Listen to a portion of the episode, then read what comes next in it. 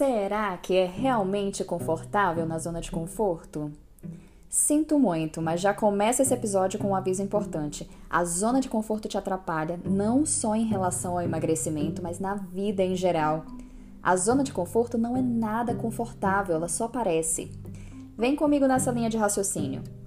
O ser humano quer ser feliz, certo? Busca felicidade. E se associou que a felicidade é a comida, sempre vai buscar ali.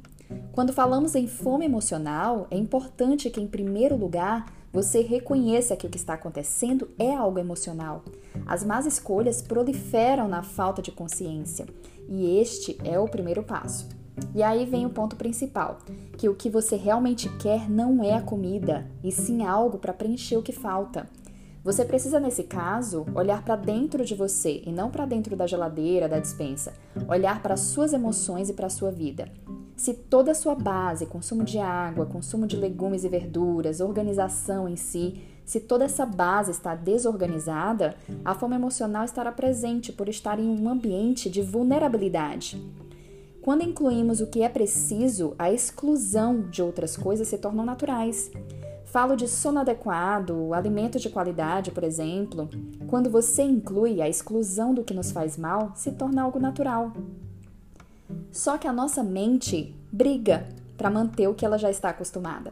E esse comportamento mimado dificulta a mudança de hábitos.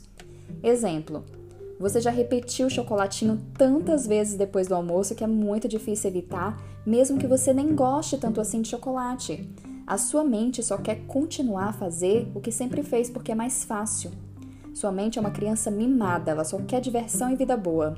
Ela quer tudo do jeito mais fácil, faz parte do nosso processo evolutivo. Então vamos pensar, qual é o principal gatilho que te leva a comer? Já chegou a pensar nisso? As pessoas se acostumam, dizem o sou assim pronto e normalizam isso.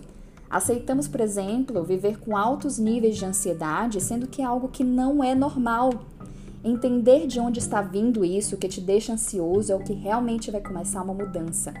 Se a gente não entender de onde está vindo isso, ela não vai embora. As pessoas esperam simplesmente a emoção ir embora e não é assim que funciona. E muitas vezes o gatilho também é o cansaço. Cansaço é um catalisador das piores decisões possíveis. E a sua rotina como está? Está um caos? Sem organização? Ou será porque simplesmente você não faz nem ideia das coisas que gosta de fazer que não envolve comida. Entende como gerenciar esses gatilhos vai fazer com que você não precise ficar apagando incêndios o tempo todo? Eles vão diminuindo com o tempo se forem gerenciados. É preciso ter coragem para tomar uma decisão, não importa o que aconteça, diga que vai fazer e faça. Mude a linguagem, pare de falar que o emagrecimento é uma luta, é um sacrifício, que é muito difícil. Isso faz com que a nossa mente nos boicote, porque ela quer tudo mais fácil, lembra? E se você quer que sua mente mude, é necessário dar o comando correto a ela.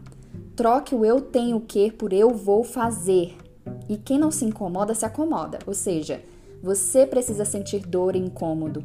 Faz parte da vida. E só assim você vai conseguir emitir o passaporte para fora da zona de conforto. Esse foi mais um episódio. Se você gosta do meu conteúdo, compartilhe com os amigos e nas suas redes sociais, marca o meu arroba lá.